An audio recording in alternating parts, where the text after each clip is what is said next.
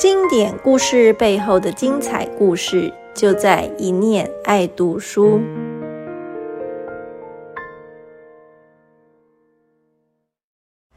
嗨，大家好，我是一念出版的小瓜。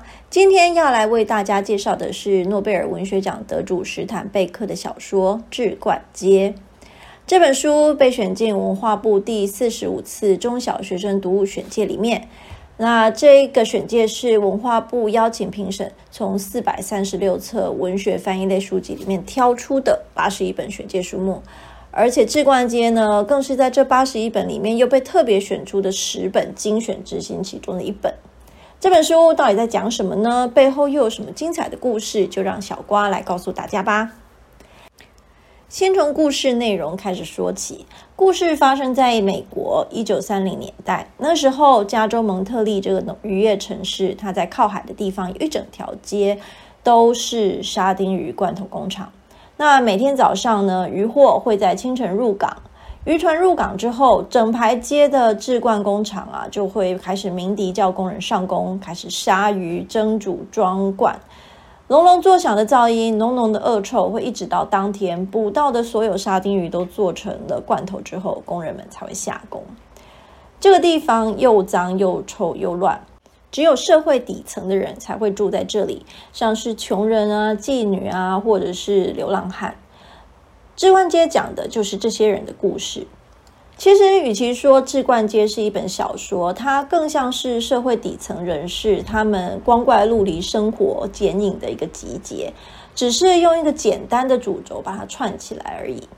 在故事里面，我们会看到很多很腔的人事物，像说，哎，里面有一间妓院，可是它的店名却取作“雄奇餐厅”，所以不知道的人还跑来要点三明治吃。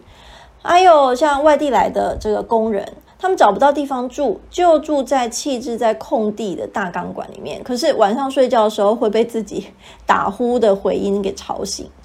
又像是塔波太太，这人很喜欢办派对，可是没钱啊，怎么办呢？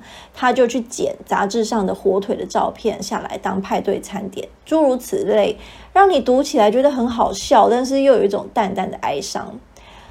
串起整部小说的灵魂人物是一个生物学家，大家都叫他博士。博士在志冠街上有一间商业生物实验室，在这里贩卖你所能想象到的各种活体，像是野猫、青蛙、章鱼等等，那卖给研究机构做实验。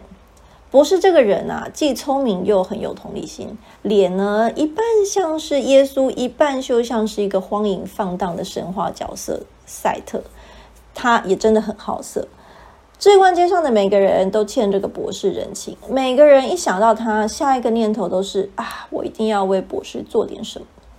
有一天呢，以麦克为首这一小群无赖，大概三五个人，他们临时起意想为博士办一场感恩派对。可是办派对要有钱啊，去买酒啊，买食物之类的东西。